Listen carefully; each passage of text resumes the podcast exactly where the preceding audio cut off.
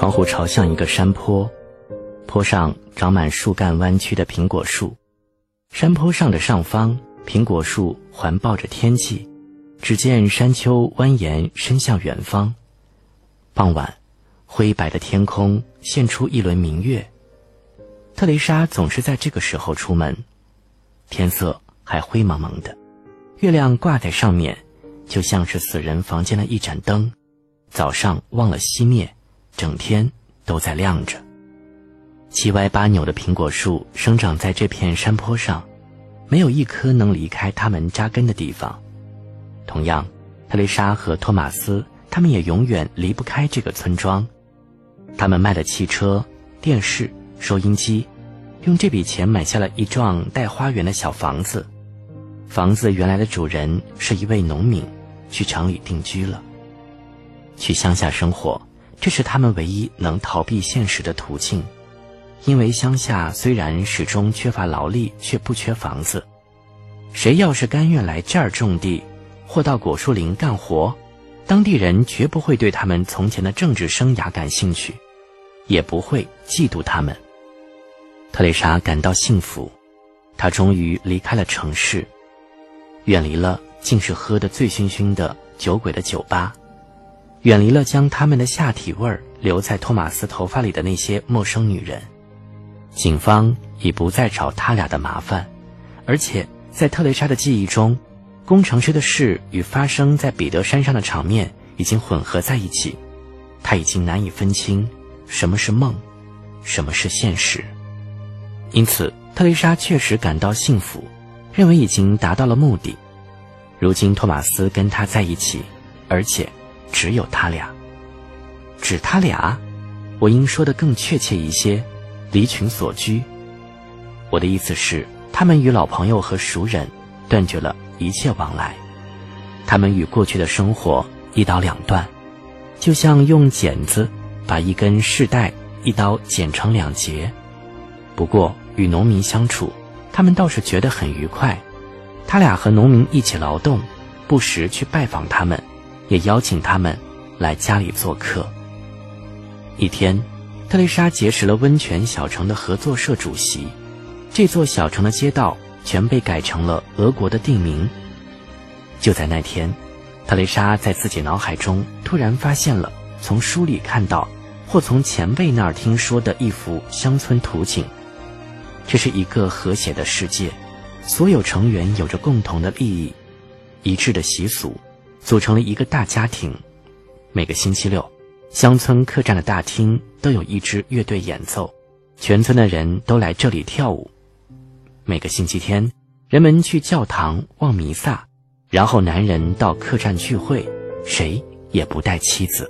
但是，共产主义制度下的这个村庄与那幅古老的景象完全不同。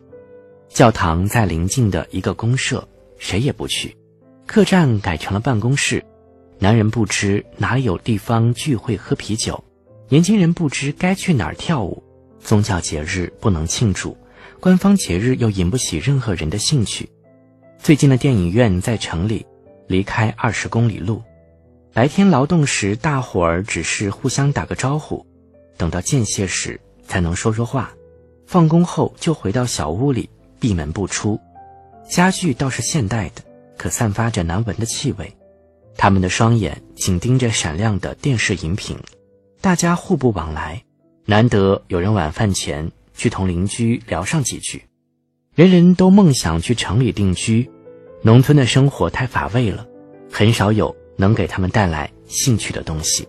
也许正是谁也不愿在农村待下去，国家才丧失了对农村的管制权。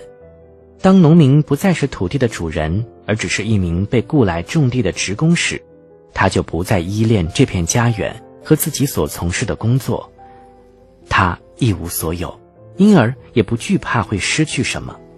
这种漠然的态度，倒使得农村保持了相当大的自主权和自由的空间。合作社主席不是外人强行指派的，而是农民选举的，和农民是一伙人。由于这里的人都想走，特蕾莎和托马斯被拥有了特殊的地位。他们是自愿来的，别人都不失时机的去附近的小镇过上一天，特蕾莎和托马斯却巴不得待在村子里，所以很快他们就同全村人混熟了，比原来的村民之间还熟。合作社主席成了他们的真正的朋友。主席已结婚，有四个孩子，还有一头猪，却被当作狗来养着。猪的名字叫梅菲斯秃，是全村的骄傲和开心宝。它很听话，爱清洁，一身粉红色，迈着小步，活像那些穿着高跟鞋走路的大腿肚女人。卡列宁第一次见到梅菲斯秃时，有些不知所措。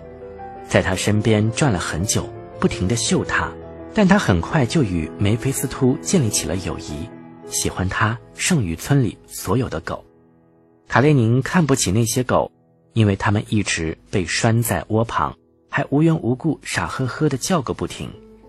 卡列宁欣赏与众不同的东西，可以说他非常珍惜与梅菲斯突的这份友谊。合作社主席很高兴。能助这位前外科医生一臂之力，但同时又为自己帮不上更大的忙感到不安。托马斯当了卡车司机，他的任务是开车把农民送到田里或者运货。合作社有四座大饲养楼，外加一个有四十头母牛的小牛栏。这些母牛由特蕾莎照料，每天放牧两次，牧场就在附近，去很容易。可这些牧场是专门用来收割草料的，特蕾莎只好把牛带到附近的山岗上，牛吃着草，越走越远，特蕾莎跟着他们，一年内便跑遍了小村周围的地区，就像从前在小城里一样。他手里总拿着一本书，一到牧场，他就打开书，看起来。卡列宁总是陪着他，每当小母牛淘气想离队时。他就汪汪叫着追赶他们，他显然是乐在其中。他们三个当中，卡列宁是最幸福的。这个时间总管的职责过去从未受到如此的尊重，因为这里没有任何临时变动的机会。特蕾莎和托马斯所生活的时间与卡列宁的时间规律性很接近。一天午饭后，他们与卡列宁一道在屋后的山坡上散步。我不喜欢他跑步的样子，特蕾莎说。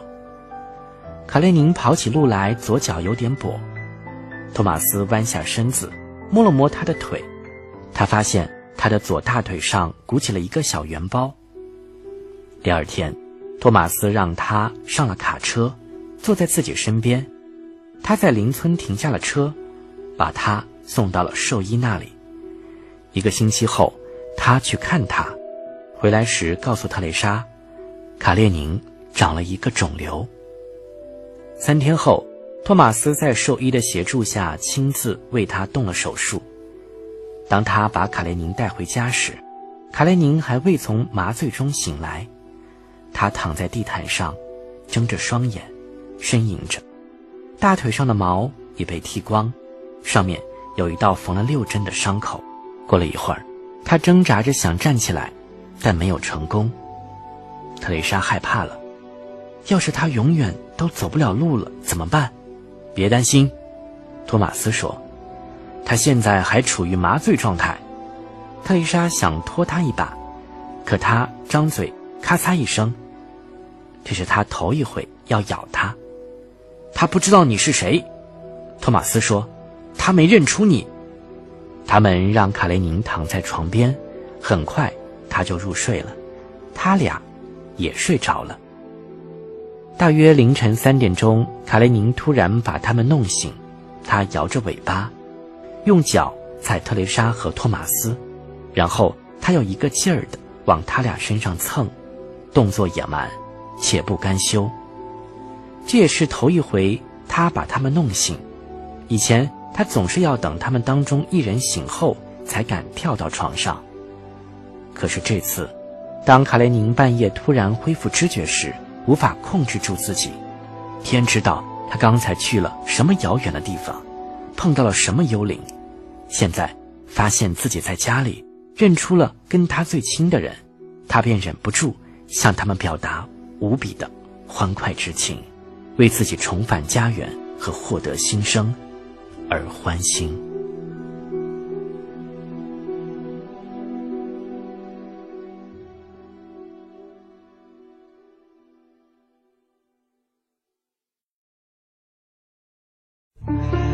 创世纪的开篇写道：“上帝造人是为了让人统治鸟、鱼、牲畜。”当然，创世纪是人写的，而不是一匹马写的，因此并不能完全断定上帝是真的希望人类统治其他生物，更有可能是人类发明了上帝，以便使其篡夺来的对牛马的支配权合乎神圣法则。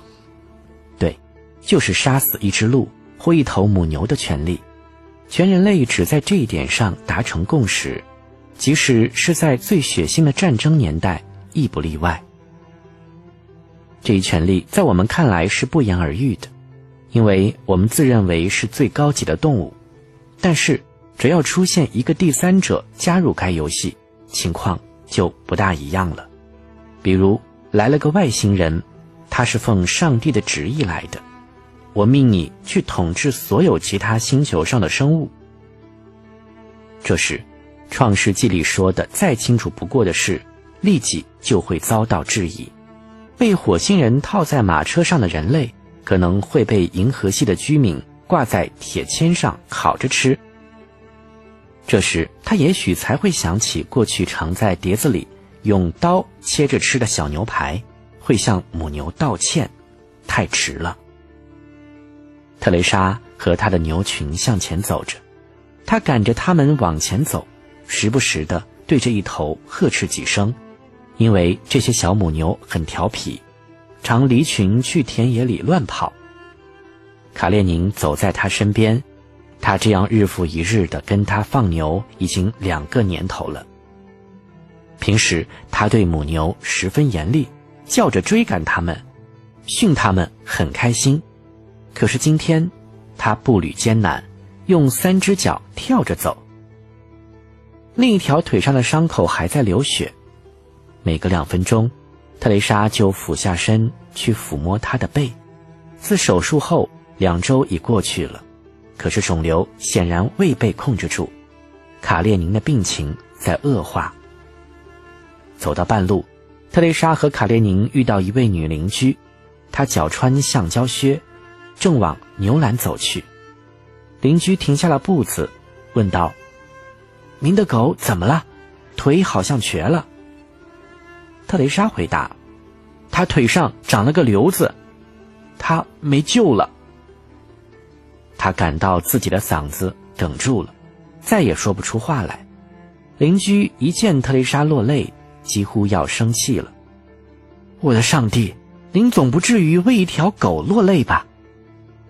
他说这话并非出自恶意，其实他很善良。他这么说是为了安慰特蕾莎。对于这一点，特蕾莎很清楚，因为他来该村已经住了不少时日了。他知道这儿的农民爱他们的兔子，如同他爱卡列宁一样。他们舍不得杀死一只兔子，宁愿同他们一起挨饿。可是邻居的话还是让他觉得不舒服。他并没有反驳，只回答说：“我知道。”便急忙转过身，继续赶路了。他感到自己对卡列宁的爱是唯一的。他凄凉的微微一笑，想到必须隐藏这份感情，且带着更强烈的妒意，仿佛不得不隐瞒某个不忠的行为，因为爱上一条狗是件不光彩的事。要是女邻居知道他欺骗了托马斯，准会以同谋似的神情，乐呵呵的在他背上拍上一掌。于是，德蕾莎赶着牛群继续向前走着，看见他们彼此蹭着背，德蕾莎心想：这些牲畜真是可爱极了。这群牛性情温和，从不耍坏，有时表现得快乐而幼稚，简直就像那些假装是十四岁少女的。五十开外的胖女人，他们嬉戏的时候尤其令人感动不已。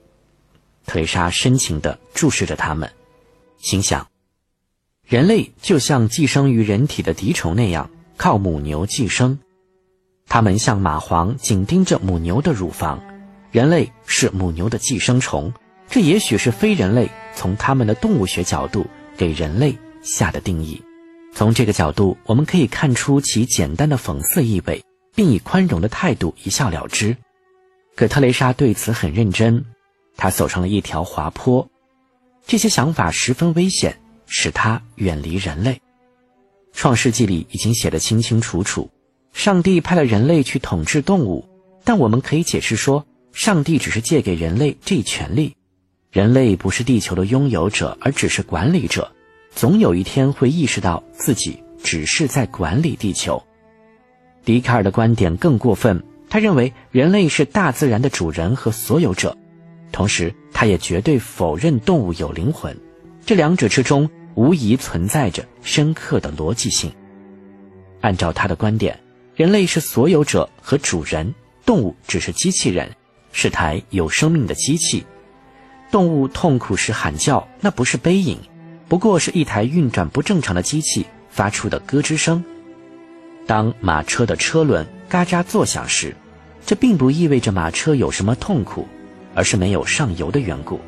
必须以这种方式来解释动物的身影，不因为一只在实验室里被活活解剖的狗哀叹。牛在草地吃草，特蕾莎坐在一个树墩上，卡列宁头靠在她膝上，躺在她身边。特蕾莎想起十二年前在报上读到的一则只有两行字的短讯，说的是在俄罗斯的一座城市里，所有的狗都被杀光了。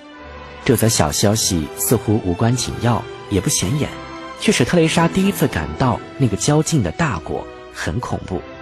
这便是后来所发生的一切事件的预兆。俄国人入侵后的头两年，人们还不能说什么恐惧。由于全国上下几乎都反对占领制度，俄国人非得从捷克人中找些新面孔，把他们扶上台掌权。可是人们对俄国的爱却已死灰烬然，到哪里去找这些人呢？俄国人便看中了那些不惜性命图谋报复的人，他们得试探、训练并激发这些人的进攻性。首先得训练他们瞄准临时靶子。这个靶子就是动物。报上于是开始发表一系列文章，以读者来信的形式组织攻势。例如，要求灭尽杀绝城里的鸽子。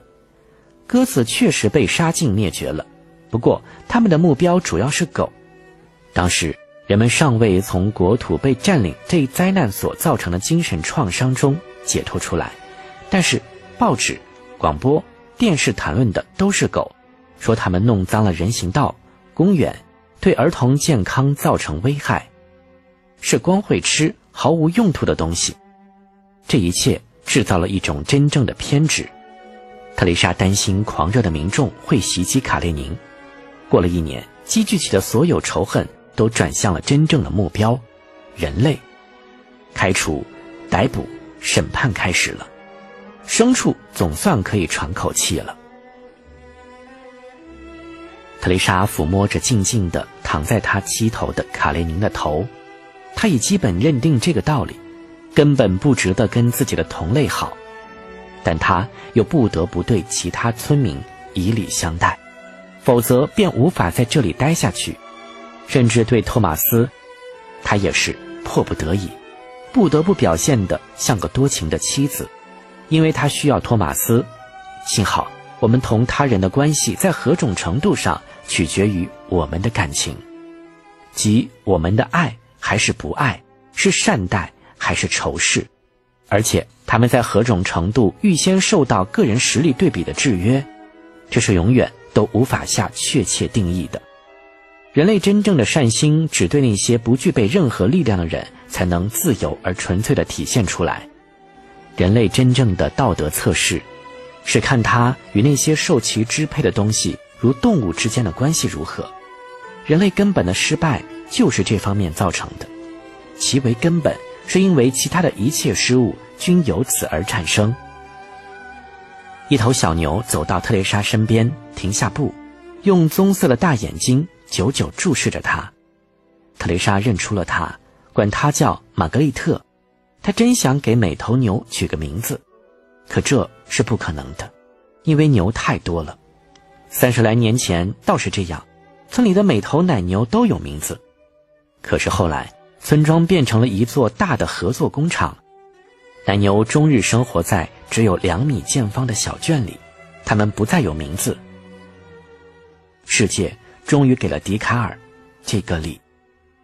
我的眼前始终浮现着特蕾莎坐在树墩上的情景，她抚摸着卡列宁的头，想着人类的失败。与此同时，另一画面在我脑海里出现：尼采正从都灵的一家旅店出来，他看见门口有一匹马，车夫正用鞭子在抽打。尼采走到马跟前，不顾眼前的车夫，一把抱住马的脖子，大声哭泣起来。这是一八八九年的事，尼采早已离去，他也这样远离了人类。换言之，他的精神病就是在那一刻发作的。而我认为这件事赋予他的行为以深刻的意义。尼采是去为笛卡尔向马道歉的，就在他为马而悲痛的瞬间，他的精神受到了刺激。我喜欢的。就是这个尼采，我也同样喜欢特蕾莎，那个抚摸着躺在他膝头、得了不治之症的狗的头的姑娘。我看见他俩并肩走着，他们离开了人类的道路，而人类，大自然的主人和所有者，在这条路上继续向前走。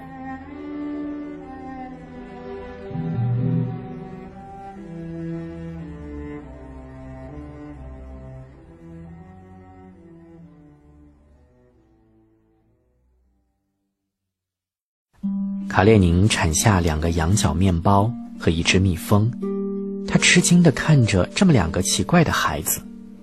羊角面包乖乖的一动不动，可惊恐的蜜蜂则摇晃着身子。不一会儿，它就展翅而飞，消失得无影无踪。这是特蕾莎刚刚做的一个梦，醒来后，她讲给托马斯听，两人都从中感到一丝安慰。因为在这个梦里，卡列宁的病转变成了妊娠，而且分娩这场戏有着一个既好笑又令人心动的结局，竟然是两个羊角面包和一只蜜蜂。他顿时又生出一线荒诞的希望，他马上起床，穿上衣服，在乡下也一样，他每天早上第一件事就是采购，去杂货店买牛奶。羊角面包，可是这一天，他叫卡列宁陪他一块儿去时，卡列宁勉强抬起头。他这还是头一回拒绝特蕾莎，因为往常他总是执拗的，非要求出席这一仪式不可。于是，他没有带上卡列宁，独自走了。卡列宁呢？女售货员问道。他已经为他准备好了一个羊角面包，这一次。是特蕾莎亲自将这个面包带回小屋，他一踏进门槛，就把面包拿给卡列宁看，他希望他自己走过来取，可是卡列宁仍旧躺着，一动不动。托马斯看出特蕾莎很难过，便用嘴衔着面包，四肢趴在地上，对着卡列宁，然后慢慢向前爬。卡列宁看着他，眼里流露出一丝欢喜。但没有起身，托马斯将脸贴近他的嘴，卡列宁呆在原地，咬了一口托马斯嘴里的面包，接着，托马斯松开口，将整个面包都让给卡列宁。一直趴在地上的托马斯，这时朝后退了几步，蜷缩起身子，学狗叫了起来。他假装要争夺面包的样子，卡列宁汪汪叫着，向主人。做出回应，这正是他们期待的。卡列宁居然想玩，他还有活下去的欲望。这叫声就是卡列宁的微笑。他们想让这微笑尽可能持续下去。于是，托马斯又趴在地上，向狗爬去，抓住露在他嘴边的那截面包。他俩的脸挨得更近，托马斯感到了狗的呼吸。卡列宁嘴边长长的毛挠得托马斯的脸痒痒的。狗又叫了一声，猛地摇着尾巴。他俩的嘴里各留下半个羊角面包。卡列宁又犯了老毛病，他丢下自己的那半个面包，试图抢托马斯嘴里的那半个。同往常一样，他忘了托马斯不是一条狗，他还有一双手。托马斯非但没有松开含在自己嘴里的那半截，反而还用手捡起掉在地上的那一半。特蕾莎喊道：“托马斯，别拿卡列宁的面包。”托马斯将两块面包放在卡列宁的面前，他迅速地吞下一块，嘴里马上又叼起另一块，还炫耀了半天，自豪地向两位主人显示自己赢得了这场比赛。托马斯和特蕾莎看着他，不住地说：“卡列宁笑了，还说只要他笑，就还有活着的理由，即使得了不治之症。”第二天。卡列宁的状况好像有了好转。托马斯和特蕾莎吃了午饭，这会儿他俩有一个钟头的自由时间，是带狗出去散步的时候。卡列宁知道这一点，往常还没到终点，他就等不及的在他俩身边蹦来蹦去。可这次，当特蕾莎拿起皮带和项圈时，他久久的看着他俩，一动不动。他们站在他面前。竭力显示出快乐的样子，想给他感染一些愉快的情绪。过了一会儿，仿佛他对主人起了怜悯之心，于是用三只脚瘸着走过去，让他们给他戴上了项圈。特蕾莎，托马斯说：“我知道你不喜欢照相机，不过今天你还是带上它吧。”特蕾莎听从了，她打开壁橱。去找那架被扔在一个角落里、早被遗忘的照相机。托马斯接着说：“将来某一天，我们会为拥有这些照片而感到欣慰的。卡列宁曾经是我们生活的一部分。为什么说曾经？”特蕾莎说：“像是被蛇咬了一口。”照相机就在他面前，在壁橱的最里边，可他没有伸手去拿。我不带了。我不愿相信卡列宁会不在，你竟然现在就说他是曾经。别怨我，托马斯说。我没怨你，特蕾莎轻声回答。其实我也一样，不知有多少次，我无意中发觉自己把他当过去的事在回忆，为此我不知责备了自己多少次。正是由于这个原因，我不想带照相机。他们走着。一路上一句话也不说，不说话，这是不把卡列宁当做过去来怀念的唯一方式。他们目不转睛地看着他，始终寸步不离。他们在盼着卡列宁微笑的那一刻，然而，他没有笑，只是往前走着，而且使用三只脚。他是为了我们才出来走的。特蕾莎说：“其实他并不想出门。”他出门完全只是为了让我们开心，特蕾莎说的很伤心，可他们也许没有意识到，他们依然那么幸福。他们幸福，并不是全然没有忧伤，而是因为忧伤的缘故。他俩牵着手，眼前浮现出同一幅画面，体现着他们十年生活的卡列宁，正瘸着腿，走在路上。他们又走了一段路，令他们大为失望的是。卡列宁突然停下步子，转过身，得回家了。大概就是这一天，要不就是第二天，特蕾莎无意中闯进托马斯的房间，发现托马斯正在看一封信。托马斯听见开门声，赶紧把信插入一堆纸中。特蕾莎已经看到了这一幕，她走出房间时，见托马斯又将信塞进了口袋，可是。他忘了信封。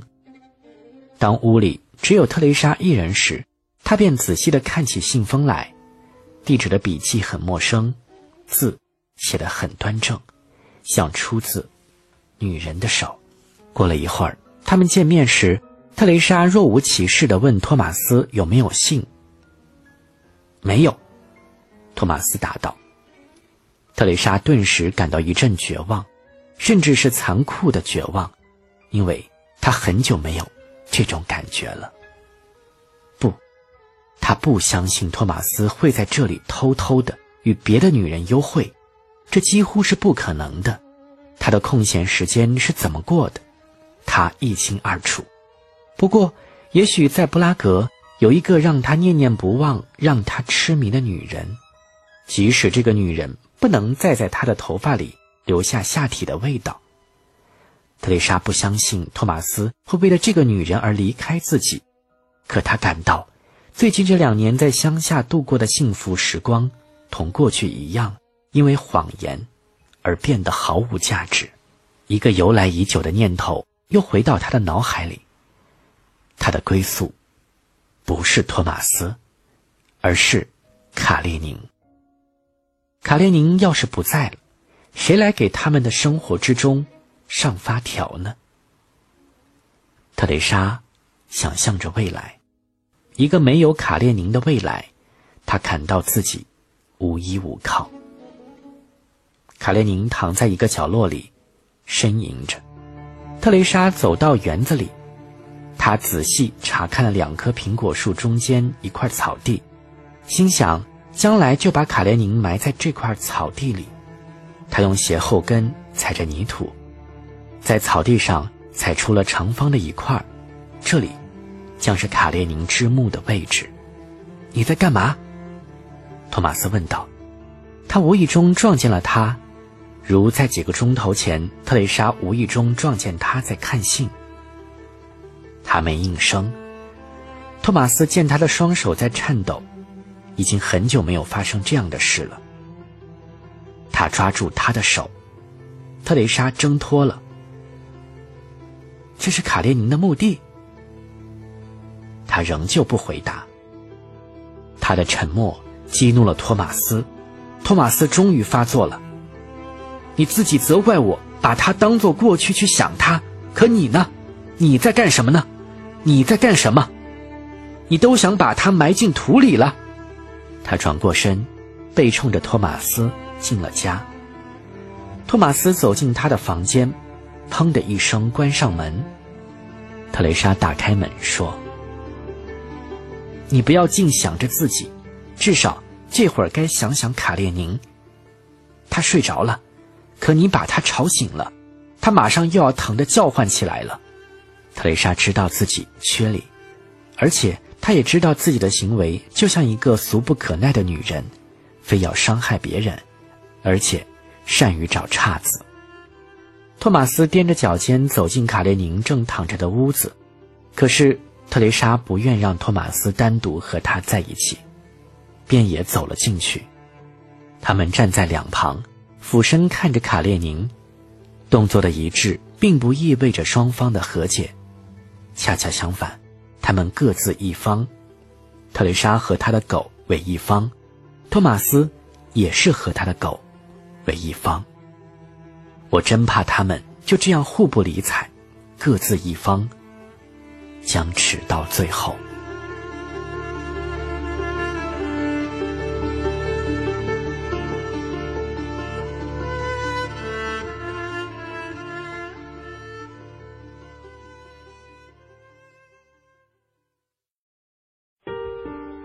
为什么“牧歌”这个词对特蕾莎如此重要？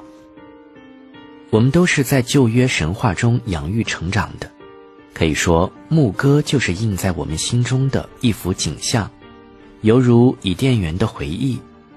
伊甸园的生活不同于那将我们引向未知的直线赛跑，也不是一次历险，它是在已知的事物中间循环移动，它的单调并非厌烦。而是幸福。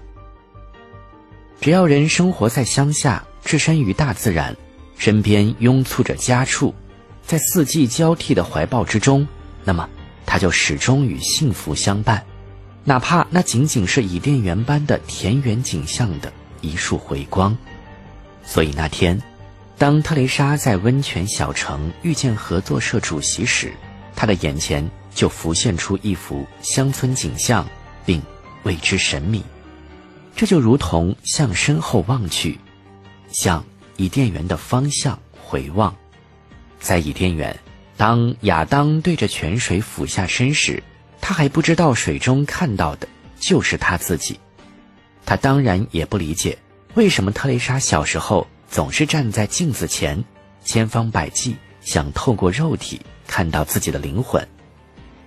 亚当就像卡列宁，为了寻开心，特蕾莎常把卡雷宁领到镜子前，可是卡雷宁不认得自己的影子。漫不经心地看着他，其无动于衷，令人难以置信。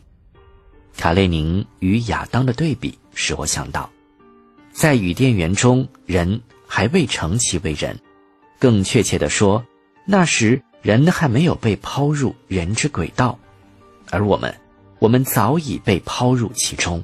我们在直线运行的时间之虚无中飞行，可是我们身上还有一根细线。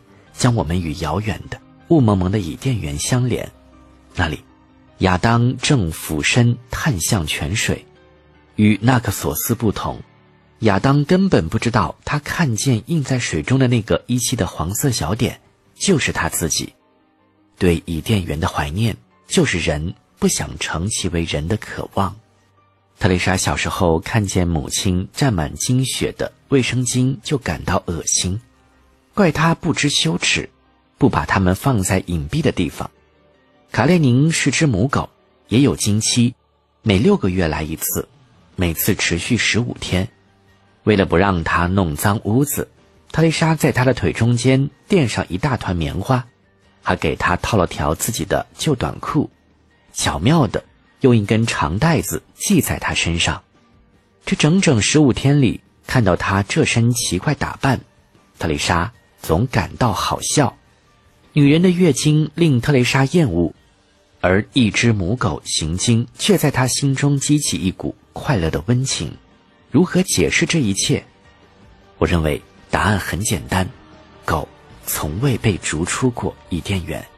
卡列宁对肉体与灵魂的两重性一无所知，不知何为厌恶，所以和卡列宁在一起时，特蕾莎感到非常快乐。安宁。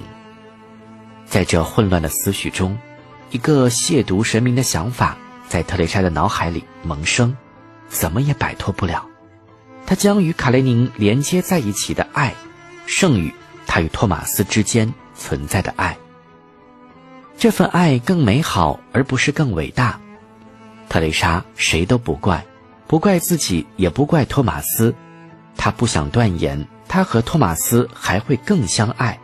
他倒是觉得，人类夫妻的这种创造本来就是让男女之爱从根本上就不及人与狗之间可能产生的爱，这真是人类史上的怪现象。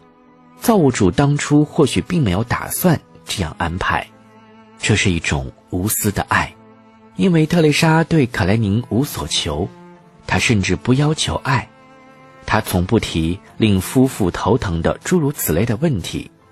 他爱我吗？他曾经更爱过别人吗？他爱我是否比我爱他更深？这是些探讨爱情、度量其深度、对其进行种种猜测和研究的问题。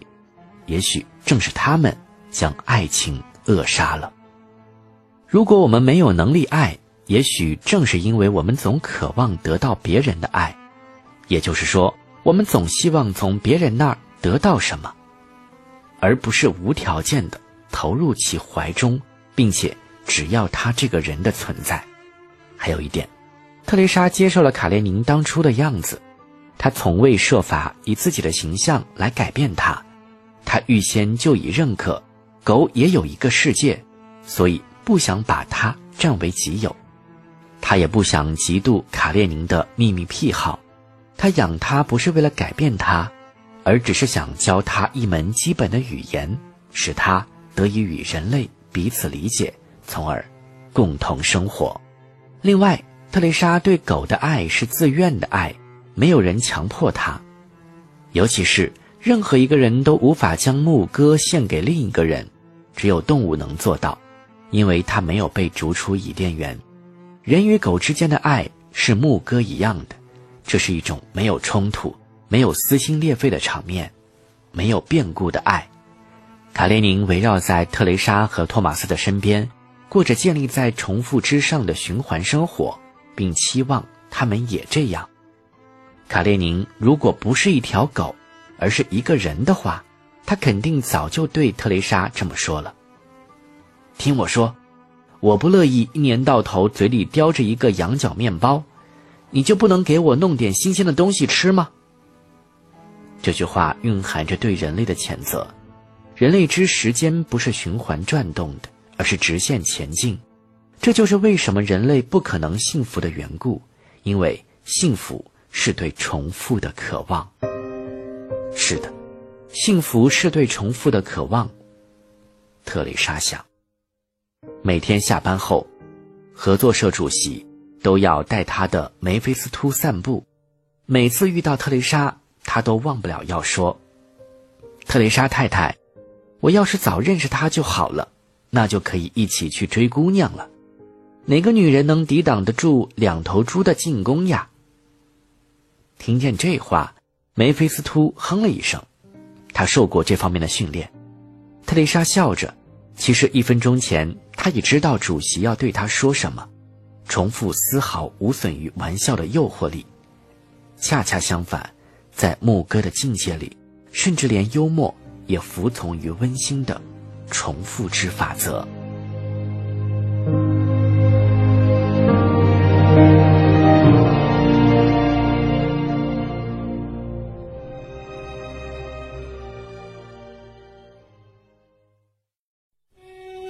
与人相比，狗几乎没有什么特权，但它倒是有一项值得重视：它不受法律的制约。它可以享受安乐死，动物有权无痛苦的死亡。卡列宁现在只能用三只脚走路，待在一个角落里的时间也越来越长。他呻吟着。特蕾莎和托马斯意见一致，他们没有权利让卡列宁无谓的受罪。可是，在这个原则上达成的一致意见，并没有使他们摆脱烦恼，因为。实在说不准，怎么知道他的痛苦什么时候是无谓的？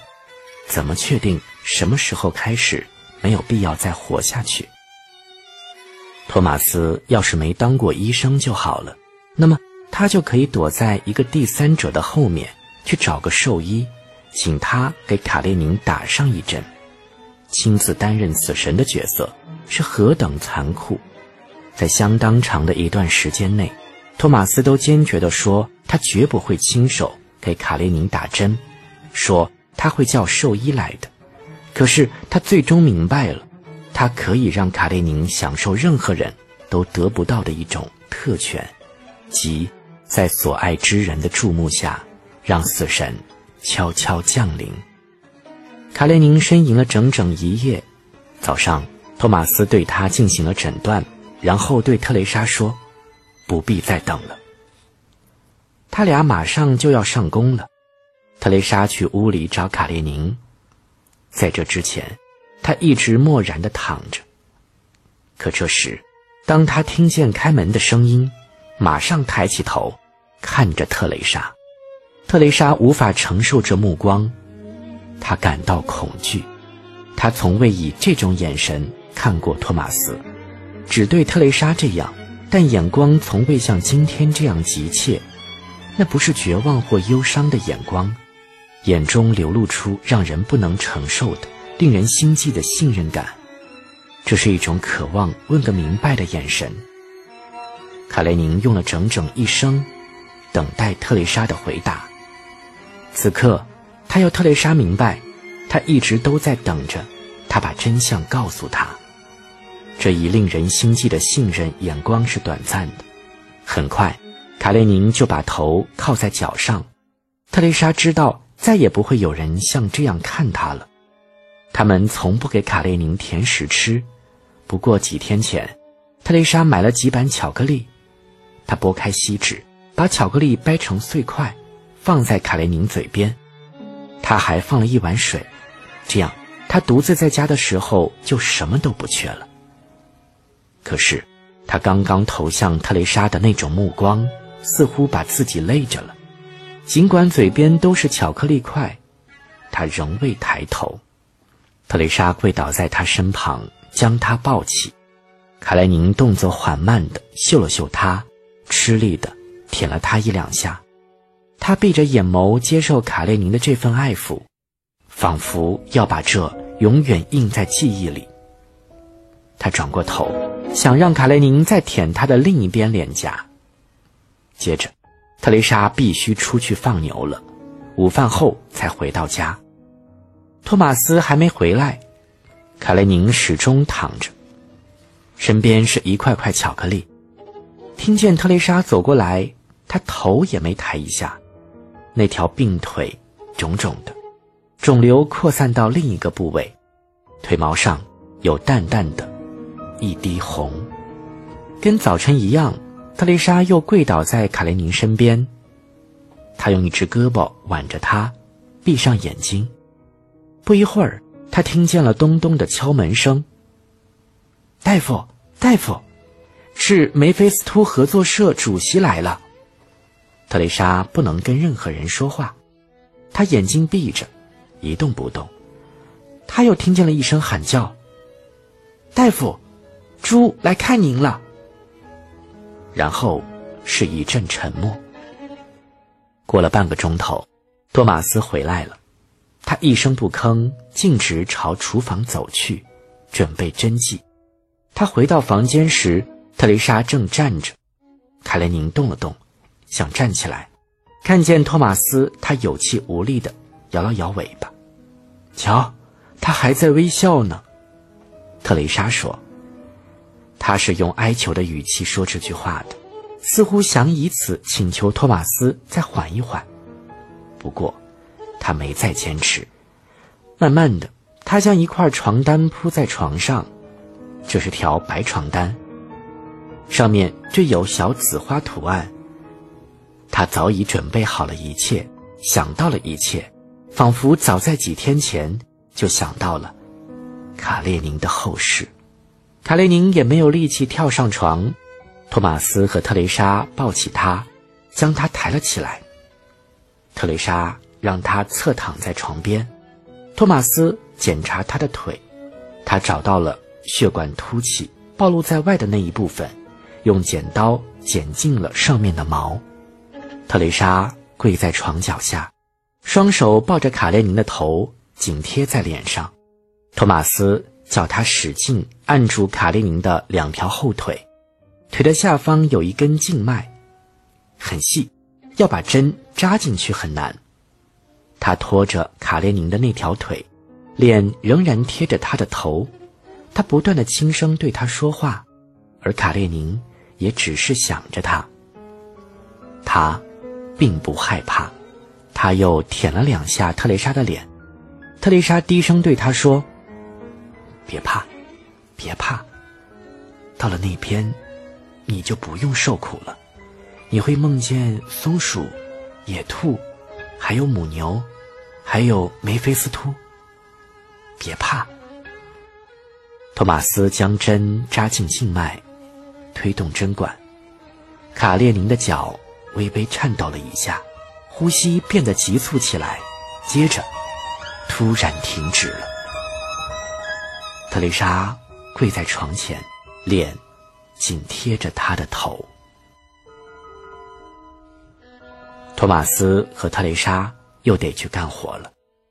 卡列宁躺在床上，躺在那条。缀着紫花的白床单上。晚上，他俩回到家，托马斯走进院子，他在两棵苹果树中间找到了特蕾莎几天前用脚跟踩出的呈长方形的四线条，他动手挖了起来，他严格遵守标出的尺寸，他希望一切能如特蕾莎所愿。特蕾莎留在屋里陪卡列宁。他怕他还活着，就把他埋了。他将耳朵贴近他的鼻子，仿佛听见了微弱的呼吸声。往后走了一步，发现卡列宁的胸脯微微起伏。他从手提包里取出一面小镜子，贴近狗的鼻子。镜子湿乎乎的，他以为是卡列宁呼吸形成的水汽。托马斯，他还活着呢！特蕾莎喊了起来。这时，托马斯正从园子回来，鞋上满是泥土。托马斯俯下身，然后摇了摇头。卡列宁躺在床单上，托马斯和特蕾莎各拿起床单的一端。特蕾莎在卡列宁后脚这一端，托马斯则在头那一端。他们抬起卡列宁，送到了园子里。特蕾莎的手感到床单湿乎乎的，他想，卡列宁来时给我们带来了一片水。走时，又留下一片水。这湿乎乎的一片，是卡列宁的诀别方式。特蕾莎为手下的这份感觉而感到幸福。托马斯和特蕾莎将卡列宁抬到两棵苹果树中间，把它放进墓穴。特蕾莎弯下身子，整了整床单，将卡列宁全身裹好，不然。泥土就会直接洒落在他赤裸的身上。想到这儿，他实在受不了。然后他进屋取出项圈、皮带和一把自早上起就放在地上丝毫未碰的巧克力。他把这些都扔进了坟墓。墓穴旁是一堆新翻的泥土。托马斯拿起锹，特蕾莎。回想起了他做的那个梦，卡列宁产下两个羊角面包和一只蜜蜂，他突然觉得这句话像碑文，于是他想象苹果树中间有个纪念碑，上面写着：“卡列宁安息于此，他曾产下两个羊角面包和一只蜜蜂。”园子里暮色渐浓，这既不是白昼。也不是夜晚，天空挂着一轮淡淡的月亮，仿佛是死人屋里一盏忘了熄灭的灯。托马斯和特蕾莎的鞋子都沾满了泥土，他们将锹和铲送回工具棚，里面整齐地放着耙、镐和锄头。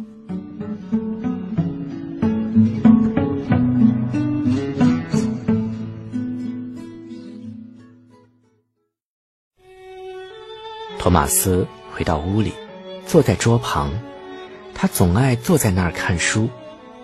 在这个时候，特蕾莎总会过来找他，朝他弯下身子，在身后用脸贴在他的脸上。可这天，特蕾莎贴近他时，发现托马斯并不是在看书，他面前放着一封信，尽管只有四五行用打字机打的字。可托马斯却眼睛一眨不眨的，在死盯着看，怎么回事？特蕾莎不安的问。托马斯没有回头，他拿起信递给特蕾莎，信上说托马斯必须于当天赶到交城的飞机场。托马斯终于朝特蕾莎转过头来，这时特蕾莎发现他双眼充满了他刚刚感觉到的那种恐惧。我陪你去，他说。托马斯摇摇头说：“这次只传讯我一个人。”特丽莎重复说：“不，我要陪你去。”于是他俩上了托马斯的卡车。不一会儿，他们到达了机场。雾很大，前方隐约现出飞机的轮廓。他们从一架飞机走到另一架飞机。可是，所有飞机的机舱门都关着，进不去。最后，他们终于找到了一架前舱门开着的飞机，舷梯已经架好。他们走上舷梯，一位乘务员出现在机舱的门口，示意他俩往里走。这是一架小型飞机，只有三十来个座位，舱内一个乘客也没有。他们在座位之间的过道上向前走去。始终相互依偎着，也不管周围发生了什么。他们找到两个位子，并肩坐下。特蕾莎把头靠在托马斯的身上，最初的恐惧感消失了，变成了忧虑。恐惧是一种撞击，是彻底失去理智的一瞬间。恐惧没有一丝美的痕迹，看见的只是所期待的未知事件的一束强光。忧虑则相反，它意味着我们是有所知的。托马斯和特蕾莎知道等待他们的是什么，恐惧之强光被蒙上了。于是我们发现世界沐浴在淡蓝色的温柔的光线中。使从前最丑陋的事物变得再也美丽不过。特蕾莎读完信的那一刹那，并没有对托马斯产生什么爱，因为恐惧感抑制了所有其他的感情和感觉。他只是觉得自己一刻也不应该离开他。此刻，他依偎着托马斯，恐惧消失了。他感到了自己的爱，而且。他知道这是一种无限的爱，无比的爱。飞机终于降落了，乘务员打开机舱门，他们站起身，朝舱门走去。他们始终相互搂着，站在舷梯高高的台阶上。只见下面有三个戴着风帽、持枪的男人。犹豫已没有用，因为没有办法再逃。他们慢慢走下舷梯，脚。刚落到地上，其中一个男人举枪瞄准。没有听见枪声，可是特蕾莎发现刚刚还在身边搂着她的托马斯，松开了手，往地上倒去。他想把他抱住，可怎么也支撑不住他。他跌倒在降落场的水泥跑道上。特蕾莎弯下了腰。试图扑向托马斯，用自己的身体护着他。可就在这时，发生了一件奇怪的事：眼前托马斯的身体开始缩小，在迅速缩小。这真是难以置信。特蕾莎惊呆了，一动不动地站在那儿。托马斯的身体变得越来越小，一点儿都不像他了。